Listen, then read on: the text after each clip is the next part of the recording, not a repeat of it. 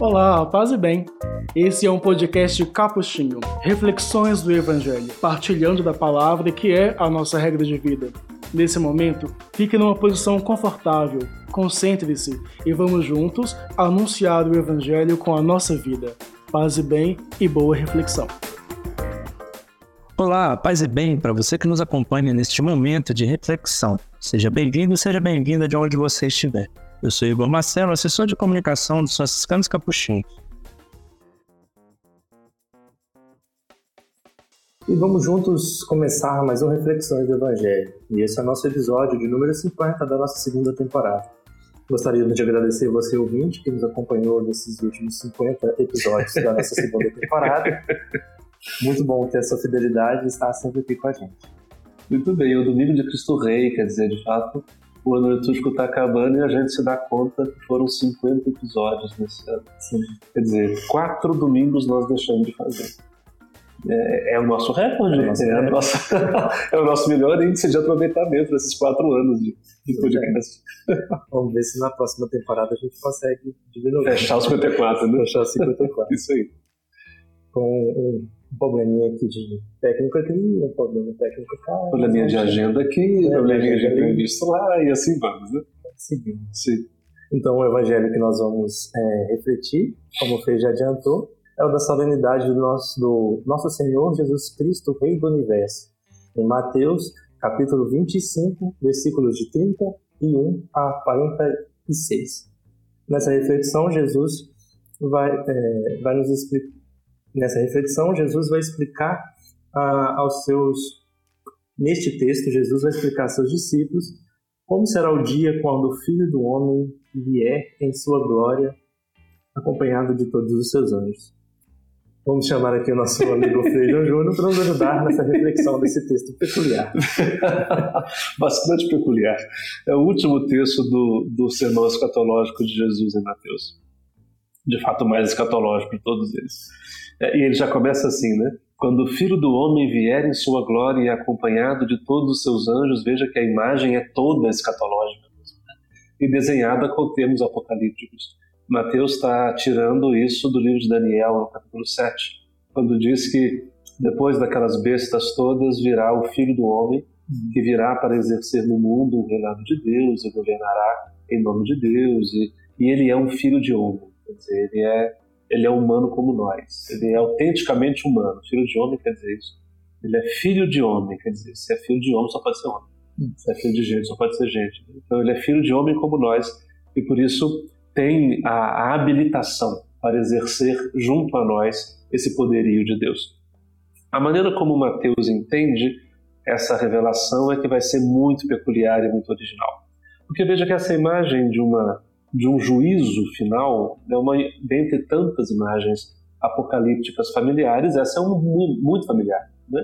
Sim. Só que para Mateus não é só isso. Então, quer dizer, que Deus venha, que Deus se assente num trono, que Deus, é, como diz lá em Daniel, né? Então o ancião de muitos dias sentou-se no trono e os livros foram abertos. Né? Quer dizer, é a hora da verdade agora. Até aqui estamos mais ou menos no, no comum dos textos apocalípticos. Mas aí vem Mateus, preste atenção. Então, quando o Filho do Homem, Mateus 25, 31 a 46. Quando o Filho do Homem vier em sua glória, acompanhado de todos os anjos, então se assentará em seu trono glorioso.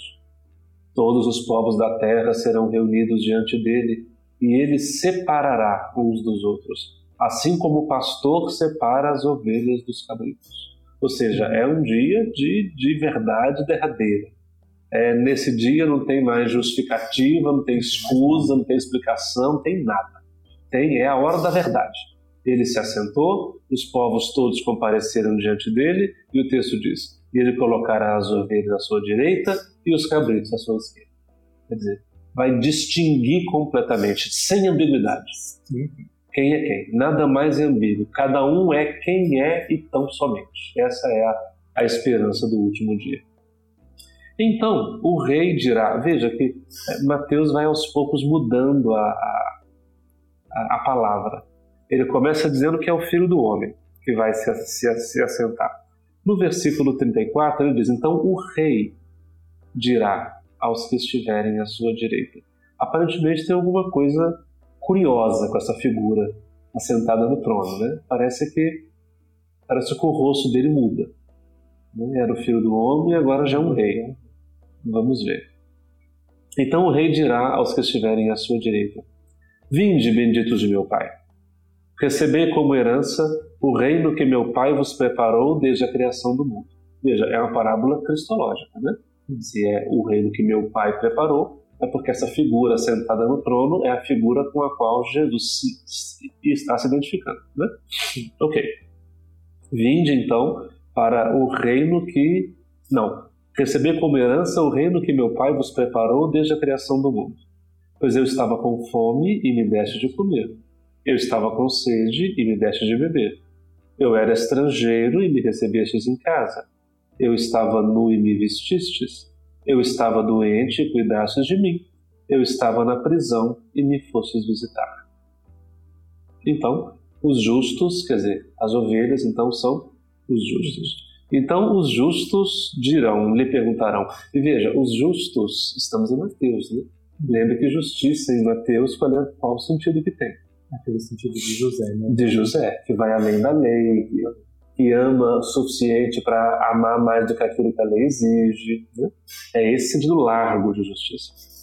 Então os justos perguntarão: Senhor, quando foi que te vimos com fome? E eles são justos mesmo, né? porque se falou vem para o lado de cá que a coisa é boa, de, de, se fosse mais desonesto, iria sem nem perguntar. Mas eles estão estranhando, porque eles não se lembram de que está acontecendo. Né? Então, Senhor, quando foi que te vimos com fome e te demos de comer? Ou com sede e te demos de beber? Quando foi que te vimos estrangeiro e te recebemos em casa? Sem roupa e te vestimos? Quando foi que te vimos doente ou preso e te fomos visitar?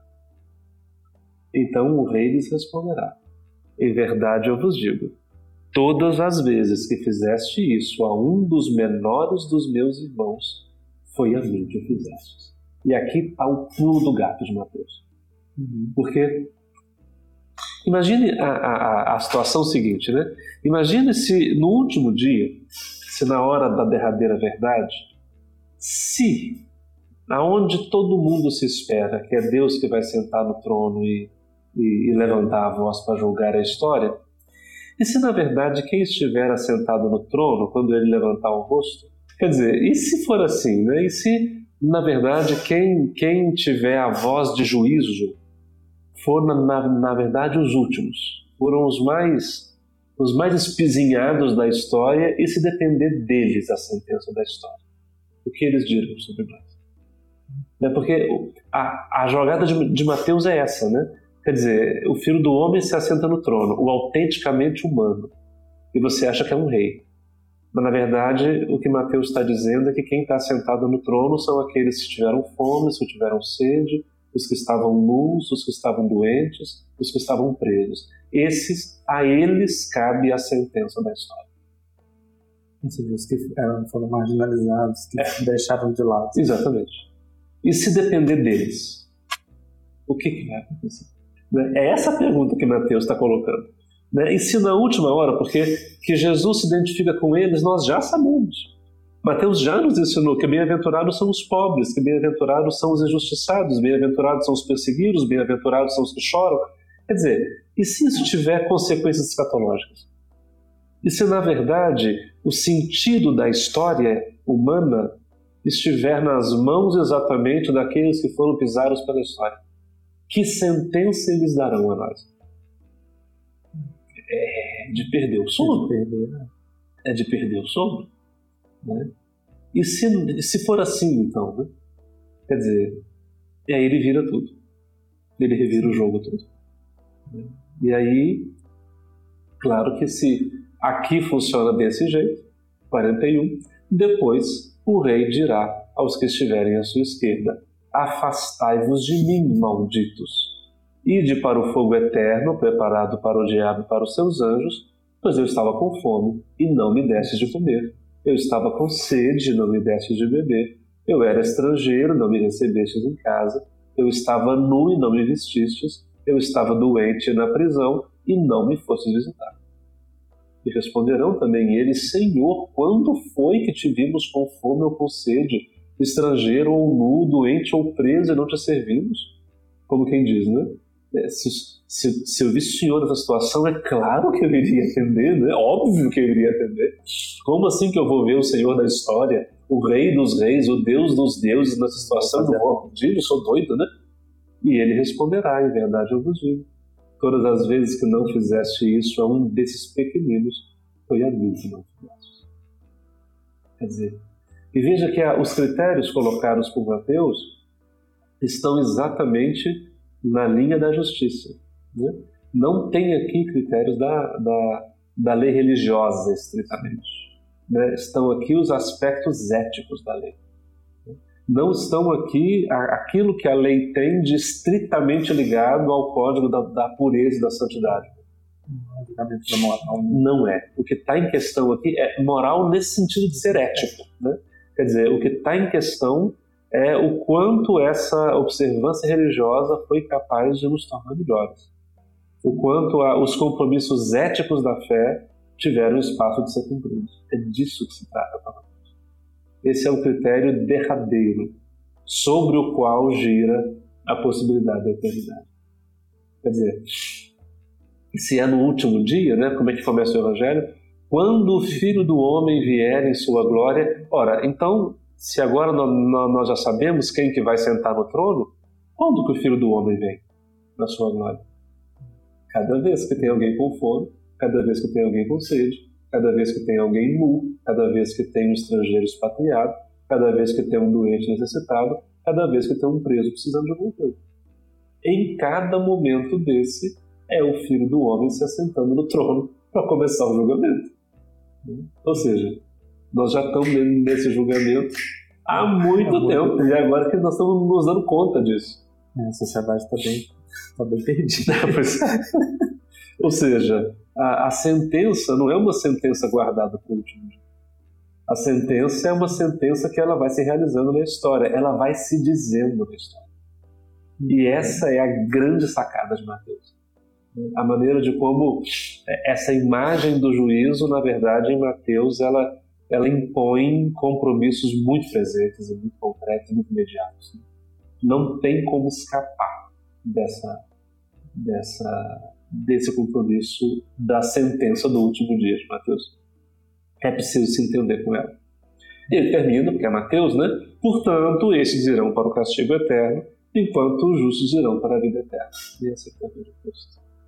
É uma bela muito intrigante, muito. É de deixar o, o ouvinte sem voz depois. Sim. No final do ano também é para ter uma boa é, reflexão de consciência também, né? Do que, que... É tempo propício, né? Final de ano é tempo bom para isso. assim, do que é verdade. Se a gente conseguiu fazer o filme do texto se propõe. Bom, isso não deu tempo, bom, se o filho do homem continua vindo, então é hora de criar juízo, criar vergonha e começar a tentar-se ao desenrolar dessa sentença. Né? É tempo ainda. É tempo ainda. Se não voltar. Bom, nós estamos gravando isso antes. Se não voltar daqui até lá, então dá tempo de, de tomar esse evangelho a sério. Vai.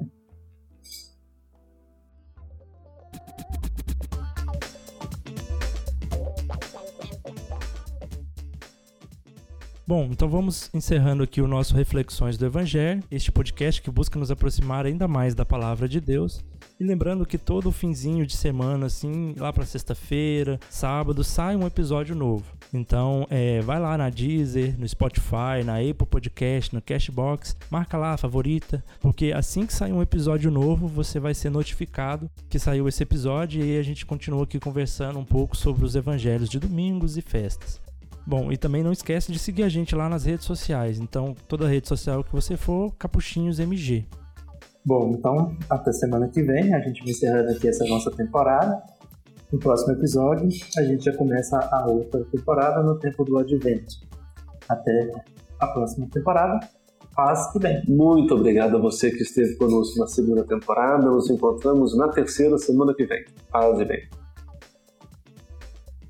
O podcast que você ouviu foi produzido pela Assessoria de Comunicação dos Franciscanos Capuchinhos em Minas Gerais, com a apresentação e o roteiro de Igor Marcelo e Frei João Júnior. Vinhetas, Frei Douglas Leandro. Parte técnica, Igor Marcelo. Você acabou de ouvir mais um programa da Capcast, central de podcasts dos capuchinhos do Brasil. Paz e bem.